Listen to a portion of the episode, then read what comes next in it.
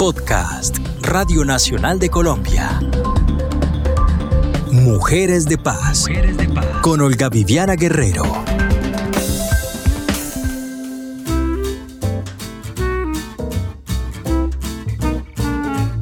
Amigos y amigas de Mujeres de Paz, los saludo con el deseo de los buenos tiempos, la buena salud y la sana convivencia.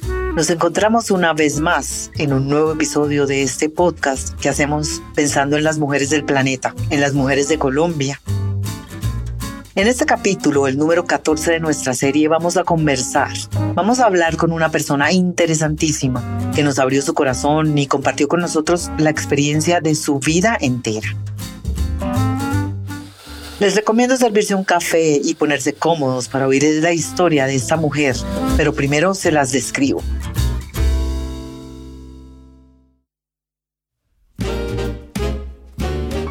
Para que se la imaginen, es altísima, mide 1,76 metros sin tacones.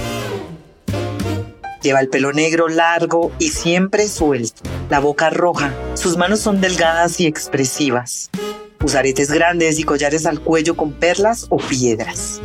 Su voz es suave y sus maneras muy finas. Ella es la alcaldesa de la localidad de Los Mártires en Bogotá y con sus títulos de contadora pública y especialista en gerencia de recursos humanos ya había ocupado varios cargos en el distrito antes de llegar a la alcaldía. Ella aceptó nuestra invitación para conmemorar el mes de la diversidad sexual, el mes del orgullo LGTBI, que se celebra todos los meses de junio desde 1969 con la intención de visibilizar la lucha de las lesbianas, gays, transexuales, bisexuales e intersexuales. De hecho, eso es lo que significan las siglas LGTBI. Ella vino a contarnos cómo fue su transición de hombre a mujer, lo difícil que fue y cómo se lo contó a su familia y cómo llegó hasta la posición donde está, teniendo en cuenta que el mundo las estigmatiza, las agrede y las aparta. Y esa decisión no fue una decisión que tomó de la noche a la mañana. De hecho, la defiende por lo dura que fue a capa y espada, porque nunca habría podido ser feliz de otra manera. Amigos de Mujeres de Paz, ella es Tatiana Piñeros.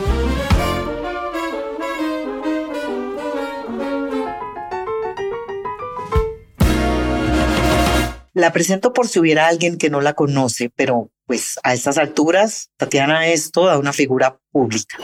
¿Ya se sirvieron su café? Muy bien, entonces empecemos.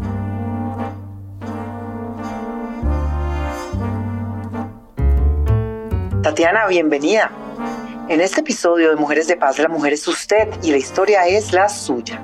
Yo creo que todas las personas que nos oyen tienen la curiosidad de saber cómo es que alguien se arriesga a cambiar de hombre a mujer, con todo lo que ello implica, temas médicos, temas familiares, temas emocionales.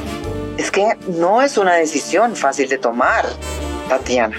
Sí, en efecto, no es fácil, creo que porque como la sociedad desde un principio eh, todo el tiempo nos condiciona ¿cierto? Nos condiciona eh, de acuerdo eh, a, un estatus hasta pues económico. Entonces, si viene de una familia, jamás se le proyecta que usted va a ser el gerente, el dueño de su empresa, o las mujeres entonces, no, que van a estudiar una ingeniería, o un hombre que va a estudiar diseño de moda, ¿cierto? adicional, la falta de información el que tú no sepas qué es lo que pasa y por eso es tan clave lograr que la gente, que los niños, los adolescentes tengan información frente a los temas de diversidad sexual o de sexualidad como tal. Cuando no se tiene información son unos mares de dudas impresionantes. ¿Qué es lo que tengo? ¿Qué es lo que me pasa? ¿Qué es lo que voy a hacer? ¿Qué va a ser de mi vida en un momento en el que pues me dicen que tengo que casarme, tener hijos y pues que me tienen que gustar las mujeres y no, pero algo peor que es al interior poder decir, yo no me siento bien en ese rol masculino que me impone la sociedad. Eh, entonces, eh, cuando ya se tiene información, en efecto, ay, venga, es que no soy gay, porque en efecto ni siquiera me siento hombre, pero hay un tema que es el tema transgénero y hay eh, cirugías de, pues para, para poder llegar al estado en el que tú quieres. Claro, hay toda una historia alrededor del momento en que se cambia de ser hombre a mujer. ¿Cómo fue el suyo, Tatiana? Cuando yo iba a hacer el, el tránsito, yo trabajaba en Bienestar Social de la Contraloría General de la República, entonces es una entidad muy grande que va desde la Guajira hasta Amazonas. En el área en el que estaba me conocían muchísimo porque pues era cesantías y pues todo el mundo siempre con sus cesantías, entonces sabían quién era en Bogotá que manejaba las cesantías, en fin. Entonces yo decía cuando iba a hacer el tránsito, yo dije, bueno, pues nada, lo voy a hacer acá. Comencé a mirar los temas de normatividad y para ese entonces solamente estaba la ley 1010 que era la de la ley de acoso, de acoso eh, laboral. laboral. Entonces yo comencé a mirar y yo dije, pues me voy a coger de esta ley y donde, por ejemplo, comiencen a, no sé, solamente yo pensaba, yo estoy en cesantías, que era algo muy visible y de pronto me fueran a mandar a archivo, ¿sí? O sea, como de, ah, bueno, pues no lo podemos echar, pero archivo. Claro, usted de un momento a otro iba a pasar de ser hombre a ser mujer. Claro, entonces, y es entendible, mira, yo puedo entender que esto necesita pedagogía, preparación y todo. Es decir, si tú mañana, Olga, ya no llegas y de un momento te vas a llamar Jorge Mario, pues uno tiene que decir, venga, venga, venga, ya no es Olga, es Jorge Mario, es el señor, es el periodista, eh, sí, eh, no más en la familia, ya no es mamita o ya no es papito, ya es, mamita, ya sí, todos esos temas. Casi que hay que hacer también un duelo porque casi que muere el chico, el hombre, eh, la, figura masculina y yo decía, pues lo voy a hacer, nada, me voy a dar toda la lucha, pues es como eso, cuando tú sales a la guerra y, sales a la guerra pues con, con, las herramientas y todo para enfrentarse, en este caso el salir a la guerra es con, con toda esta normatividad jurídica que te permite decir, a ver, respeta y porque mis derechos, estos son mis derechos y entonces estás vulnerando mis derechos. ¿Ser transgénero es diferente a ser gay? Totalmente, totalmente, porque ser gay obviamente tiene que ver con la orientación sexual. La orientación sexual es como hacia afuera a ti que te gusta, ¿cierto? Que te atrae. Y eso significa que un ser, ser gay es, se, se asume como hombre, o sea, no tiene ningún conflicto, le gusta ser hombre, ¿cierto? Le gusta ser velludo, le gusta ser grueso, le gusta ser hombre, independientemente si es un poquitico más afeminado, ¿no? Pero ser hombre, eh, es decir, jamás ni, ni, ir a cambiarse el nombre pues, a un nombre femenino y usar prendas femeninas, nada de eso, ser hombre, le gusta ser hombre, solamente que le gustan los hombres. En el caso de mujeres, entonces, le gusta ser mujer, le gustan las mujeres. Pero en el caso transgénero es que tú no te sientes bien con esa identidad masculina, ¿cierto? Es decir, tú no te reconoces eh, como, como hombre, pues en el caso de las mujeres trans, entonces como hombre no te reconoces y luchas contra eso, porque el solo verte al, espejo ya te causa problema, ¿sí? Entonces, si tú no tienes esa información, pues, pucha, o sea, no me siento bien siendo hombre, no me gustan las mujeres, yo no le gusto a las mujeres, pero tampoco le gustan los gays, porque pues como digamos, eh, eh, eh, desde una expresión femenina, pues yo no le tengo que gustar a los gays, porque a los gays les gustan los hombres. Entonces, ¿a quién le gusto? Entonces, a mí me gustan mm. los hombres heterosexuales, pero yo no le gusto a los hombres heterosexuales porque no me veo femenina. No, o sea, es un mundo. Entonces, ¿a los transgénero les gustan los transgéneros?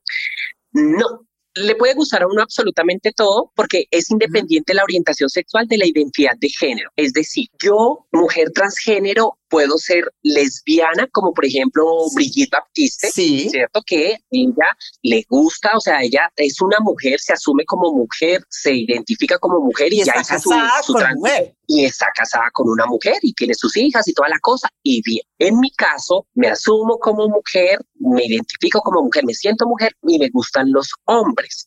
Entonces, ahora viene todo un tema, eh, el que, listo, eh, es independiente la orientación sexual de la identidad de género. Entonces, la identidad de género es que yo no me sentía hombre y siempre me sentí mujer y ya comienzo entonces a hacer todo el tránsito para ser esa mujer. Terapia de reemplazo hormonal, hasta psiquiatra a quienes la necesitan, yo no lo necesité, o sea, estaba tan asumida que solamente necesité una terapia de ir al, al psiquiatra y hablando con la psiquiatra, yo creo que ella habrá dicho, ya me, está mejor dicho más mujer que yo, y ya solamente necesité una. Pero hay personas que sí, porque de pronto tienen todos esos conflictos, esos miedos, ¿será que sí? ¿Será que no? Bueno, en fin. en su eh, casa, Tatiana, en su casa, ¿cómo lo manejaban? Eh, cuando después hablaba con, con, mi, con mi mami, a ver, mis papás son separados hace muchos años, ¿sí? O sea, yo tenía como siete años cuando se separaron mis papás. Eh, eh, bueno, eso también me sirve para, para que la gente dice, ah, sí ve que por separarse las familias disfuncionales, mire lo que ocasionan, pero yo tengo un hermano mayor, hombre heterosexual. Entonces, y él, porque si no, sí, o sea, el por qué no, porque solamente entonces me afectó a mí la separación de mis papás. Eh, mis papás se separaron, pero igual tengo la mejor relación con los dos, pero yo viví con mi mamá. Posteriormente mi mamá se eh, tuvo pues un segundo matrimonio del que nació mi eh, segundo hermano, que pues yo le llevo como 13 años, él también hombre heterosexual, hombre heterosexual. Entonces, cuando yo ya le conté a mí, a mi mamá y a mi hermano menor, eh, pues el que era trans, pues mi mamá decía, no, yo, yo nunca lo creí, o sea, nunca me lo imaginé porque digamos que yo como chico era un chico juicioso, como dedicado a mis cosas, dedicado al estudio, eh, cuando de pronto, de pronto cuando, cuando eso que, que, comienzan a, a, a, las familias a, a decir, bueno, ¿cuándo usted novia? ¿Cuándo no sé qué? Claro, muchos esperan eso de un joven estudiante, ¿verdad? Yo siempre como que decía, yo estoy concentrado en, en, mi, en mi estudio, en mi trabajo y evadía como todo eso. Es decir, entonces jamás una novia, jamás nada de eso. Cuando le conté a mi mamá, entonces, pues mi mami, ella pues sorprendida decía, no, yo la verdad nunca lo imaginé, yo siempre te veía como tan niño juiciosito, puestecito, en fin. Mi hermano menor sí decía, yo sí pensé, para, para ese entonces mi hermano tenía 15 años, eh, decía, yo sí pensé que fueras gay, pero nunca pensé que quisiera ser mujer. Sin embargo, lo que primero mi mamá, por ejemplo, dijo fue que hay que hacer, ¿sí? O sea, cuando yo ya le conté y no sé qué, dijo, bueno, ¿y qué hay que hacer? Entonces yo, no, mami, mira, yo ya eh, llevo tantos meses en terapia de reemplazo hormonal, yo ya estoy no sé qué, todo, todo el cuento. En agosto de 2020, el DANE midió por primera vez en Colombia a las personas según su orientación sexual. Los datos revelaron que en Colombia al menos el 1.2% de la población entre 18 y 65 años que habita en los centros urbanos se reconoció como gay, lesbiana o bisexual. El 0.05% dijo ser transgénero. Las cifras no son muy diferentes a los demás países del mundo, pero se recomienda no tener estos números como absolutos, considerando que en nuestro país las personas prefieren no hablar de su orientación sexual. Volviendo a su mamá, Tatiana muy evolucionada ella. A muchos padres sabemos que les cuesta entender, e intentan desanimar a sus hijos y en el peor de los casos son intolerantes con el tema. Hemos oído de muchas situaciones extremas de jóvenes que incluso han llegado a suicidarse porque sus padres no los entienden y otros que nunca llegan a hablar del tema. Pero total, mi mami, por eso digamos, las, y, mira que eso también es un mensaje de las, las historias exitosas de las personas trans que hemos logrado hacer ese tránsito, hemos tenido el acompañamiento y el apoyo de la familia. Brigitte Baptiste, eh, eh, eh, Matilda, o sea, eh, pues yo y, otras, otras, obviamente muchas más, eh, pero que hemos podido, hemos tenido el apoyo de la familia. Cuando la familia a ti te abraza, te soporta, como que tú ya sientes que ya, pues ya de ahí en adelante tú te enfrentas con todo el mundo, ¿sí? O sea, ya como que a mí no me afecta si yo voy por la calle y alguien de pronto me dice, no sé, mamacito, eh, parte de galleta, cualquier cosa, ¿sí? Que, que puede pasar, o sea, digamos, generalmente no, pero puede pasar. A mí qué me interesa cuando tengo el respaldo de mi familia, el apoyo de mi, de mi, de mi mamá, de mi papá, de mis dos hermanos y de ahí en adelante de mi familia. Tatiana, para nadie es un secreto que las mujeres trans son blanco de una durísima discriminación que muchas ocasiones termina en violencia. En 2020, por ejemplo, fueron asesinadas 76 personas pertenecientes a la comunidad LGTBI y hace no mucho supimos de dos mujeres transexuales que fueron golpeadas y humilladas en la primero de mayo. ¿Alguna vez has sido víctima de una situación de discriminación extrema?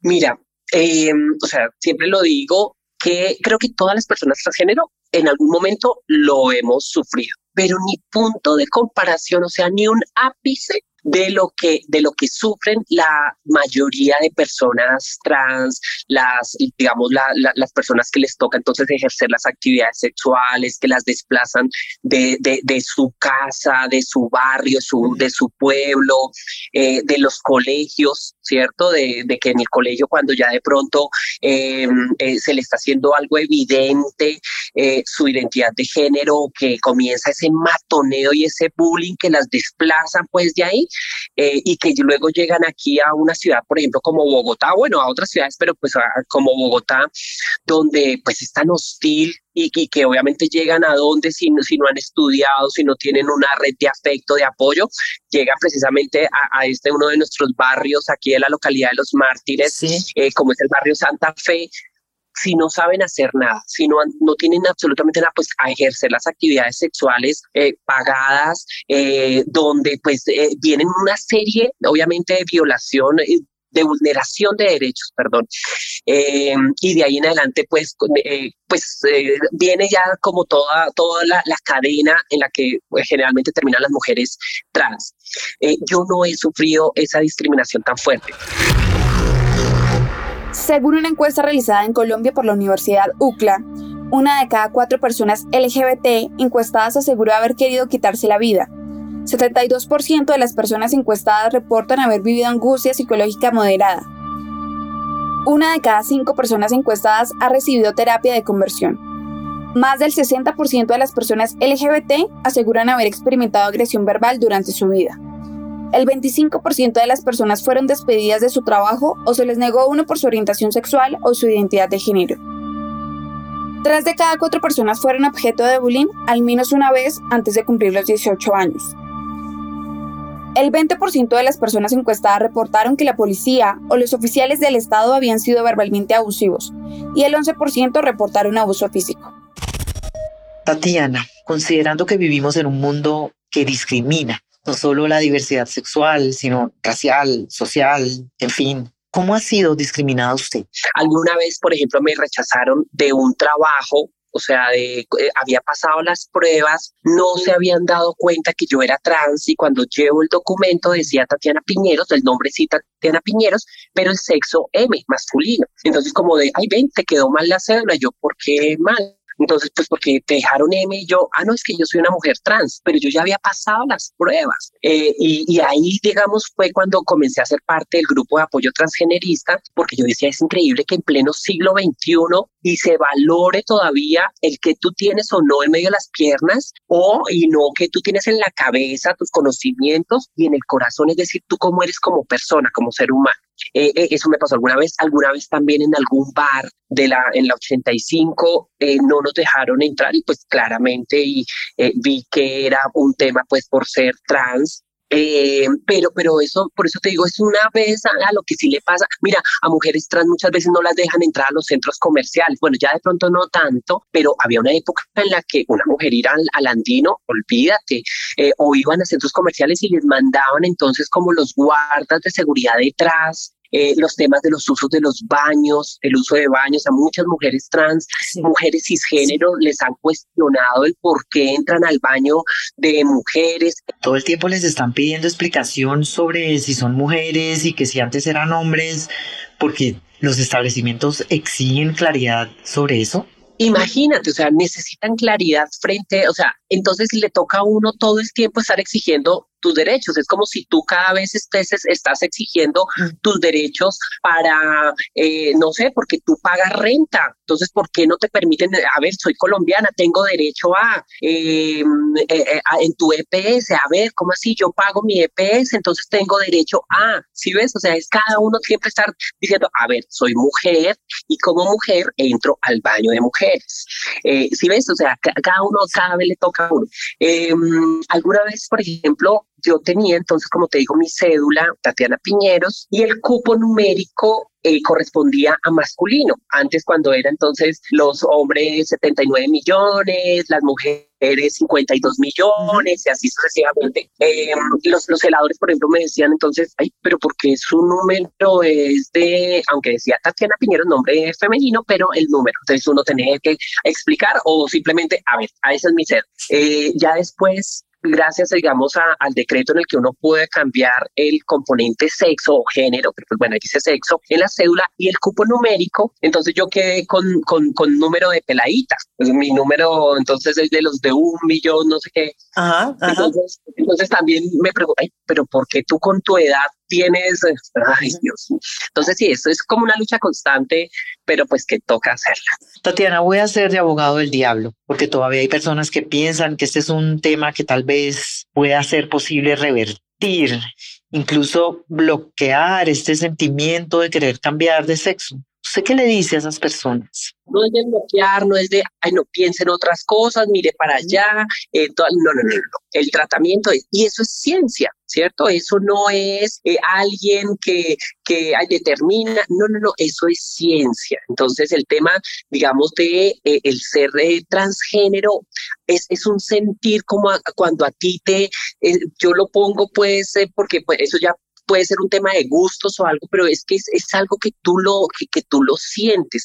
Algo como tú lo manifiestas es si, si, si, si de verdad uno no quisiera y no sintiera de verdad lo, lo trans, eh, con lo duro que es ser trans en una sociedad, en un mundo eh, eh, tan, tan violento, tan, tan, o sea, que, que, cuestiona todo, que juzga todo, si no fuera porque es tan duro, uno no lo haría. Pues yo me hubiera quedado de chico, estaba obteniendo mis logros, sin rollo, o sea, bien. Y, de pronto en un determinado momento, hasta bueno, sintiendo que fuera gay, pues tener mi relación, pero siguiendo siendo ese hombre que si voy caminando por la calle, nadie tiene que estar, digamos, volteando a mirar.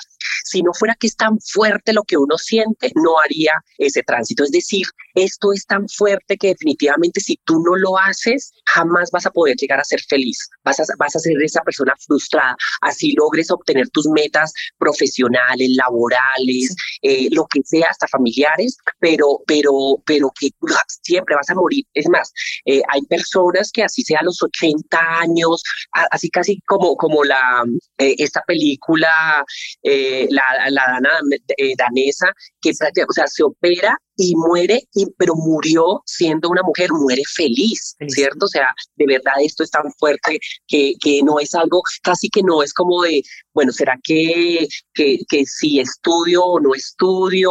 Ahorita, pues bueno, digamos al nivel de el que, bueno, hago esta maestría o no, o hago, o, mejor estudio este doctorado o no no pasa nada si de pronto no se llega a hacer. Con, con, con, un tema trans, definitivamente es que es algo que tú, mira, todos los días martilla, martilla el vestirte de hombre, te martilla el ponerte unos boxers, el, el, usar una corbata, el que te digan señor, el que, o con todo el respeto y todo lo que tú quieras, pero que te digan señor, sí señor, uy, ya te, te martilla. Tatiana, su respuesta me hace pensar en su carrera. Usted es contadora pública, tiene especialización en gerencia de recursos humanos y ha sido directora del Instituto Distrital de Turismo, aparte de otros cargos en el distrito. Además, ha sido alcaldesa encargada de Bosa y ahora pues está en la alcaldía de los mártires. Es una mujer exitosa como pocas. Y en Colombia los transexuales con pergaminos como los suyos son contados con los dedos de una sola mano.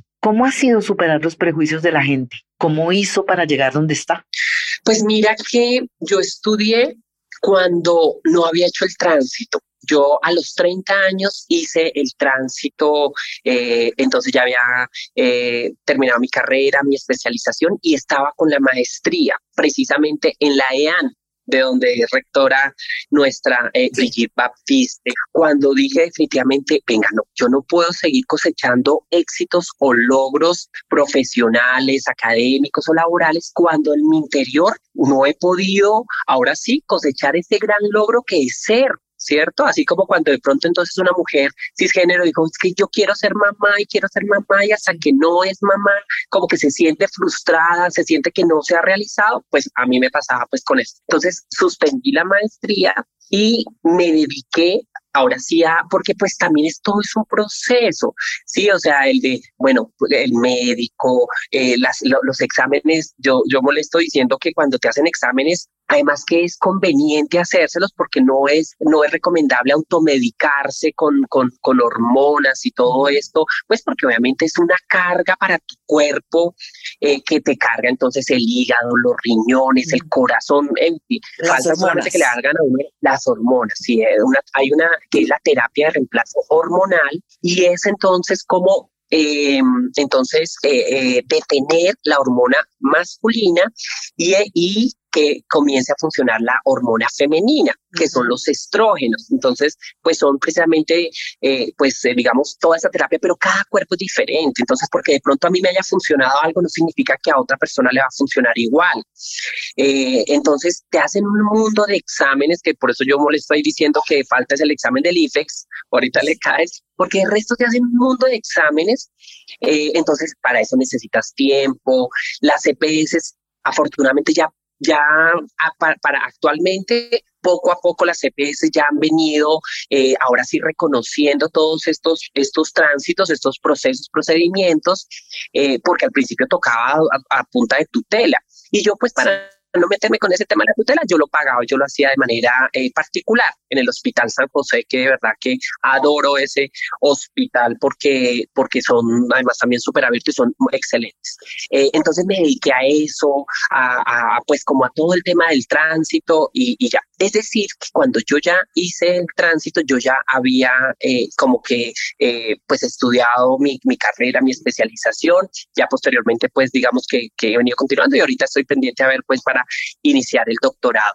Pero pero poco a poco, afortunadamente, y más en el ámbito eh, universitario, eh, afortunadamente ha venido como dando esos pasos. Mirando hacia atrás, Tatiana, teniendo en cuenta que, como dice, era algo que venía escrito en su cuerpo, que usted quería ser mujer, ¿siente que valió la pena pasar por todo esto? Sí, Totalmente, sí, eso sí, cada, cada minuto, cada situación ha valido la pena, cada lucha ha valido la pena.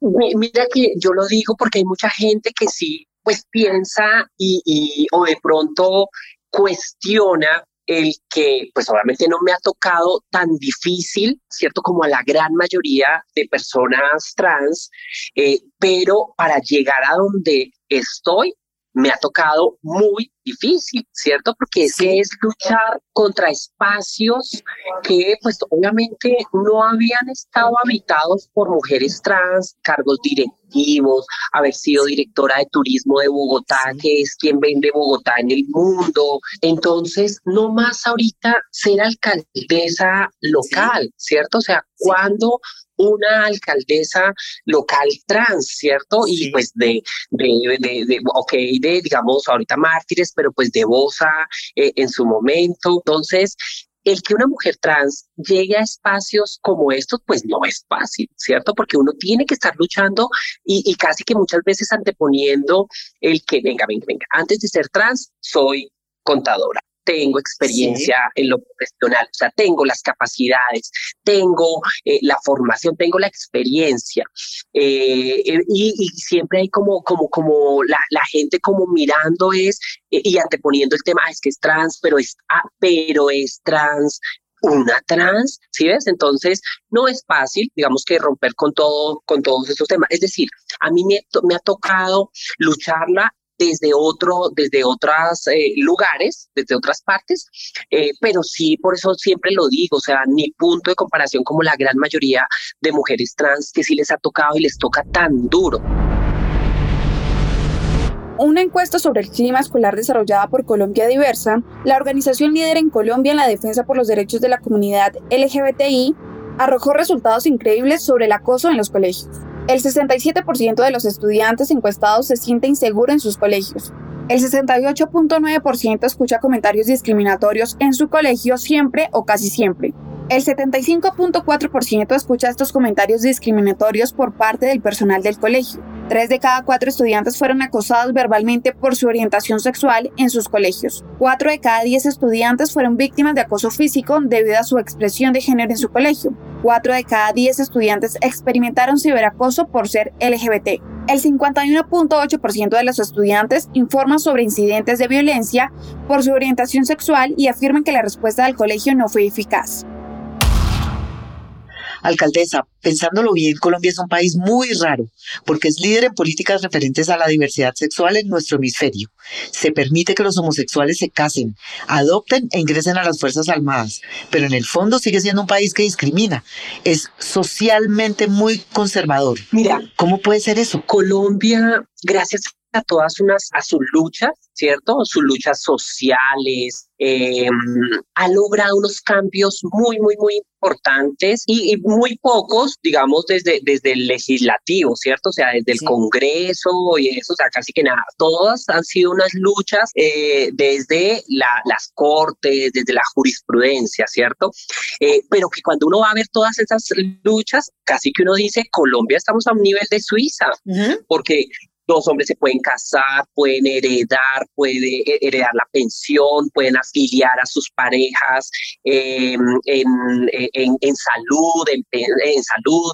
Eh, las personas trans, entonces, miren, nos podemos cambiar el nombre, el componente sexo, posteriormente eh, eso, por ejemplo, yo ya asumida como una mujer, pues con los derechos de el género con el que me identifico, que es poderme pensionar, por ejemplo, a los 57 eh, años. Ah, eh, son, son todas unas luchas, obviamente, que cuando uno ve, uy, Colombia en países tan avanzados, por ejemplo, y que no, o sea, una España o algo de, de, poderse cambiar el componente sexo, no, a menos que se haga la cirugía de reafirmación de, de género, en fin. Por ejemplo, tengo amigas en Panamá que cuando de irse a cambiar el nombre, el, el, sexo o alguna cosa de esas, o sea, están años luz, ¿cierto? Y Panamá, eh, eh, eh, ese pues país, digamos, en materia de, de, empresas, de, de, finanzas, en fin.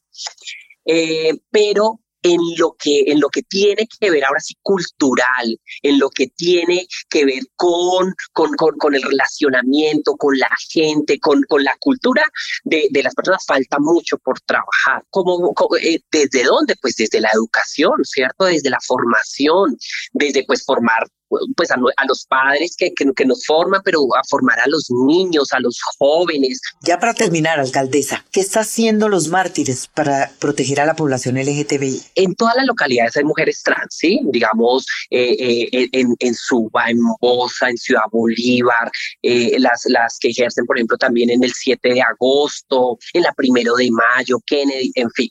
Pero tradicionalmente las a, donde más ha habido y pues obviamente porque es zona de alto impacto eh, ha sido en el barrio Santa Fe. Pero hay un proyecto en el que le estamos apuntando eh, fuerte y es a Distrito Rojo en el barrio Santa Fe. Y es lograr hacer esta zona de alto impacto, revitalizarla, ¿cierto? O sea, cambiarle, no el enfoque de actividades sexuales pagadas, de entretenimiento para adultos, ¿no? Pero ya en un contexto más, ahora sí, digno, ¿cierto? Con, eh, como puede pasar en, otros, en otras ciudades del mundo, es decir, no nos estamos inventando el Ámsterdam. Ámsterdam, exacto, en San Francisco, eh, sitios en los que hasta las personas cuando van allá dicen tenemos que ir allá y ni siquiera a, ir a consumir o a ser eh, usuarios de actividades sexuales pagadas, sino de ir a ver las dinámicas allá porque adicional también hay una oferta gastronómica, de compras, cultural, ¿cierto? Eh, de entretenimiento. Y eso, digamos, a eso le estamos apuntando. Y eso beneficia no solamente a las personas trans, eh, sino a, toda la población ahí, mujeres cisgénero, hombres, eh, migrantes, nacionales, en fin. Digamos, este proyecto Distrito Rojo lo que busca es precisamente eso, generar oportunidades y capacidades que transformen vidas. Transformar vidas, eso es lo que quiere Tatiana Piñeros.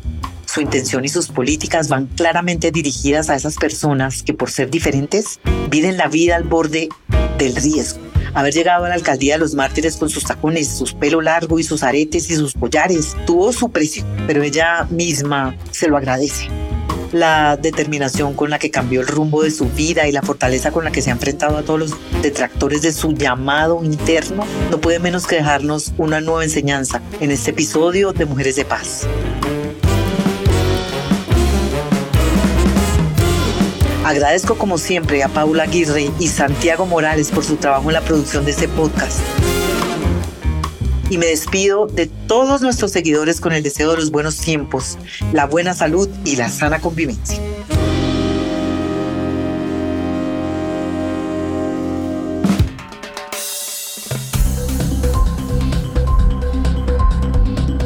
Este fue un podcast de Radio Nacional de Colombia.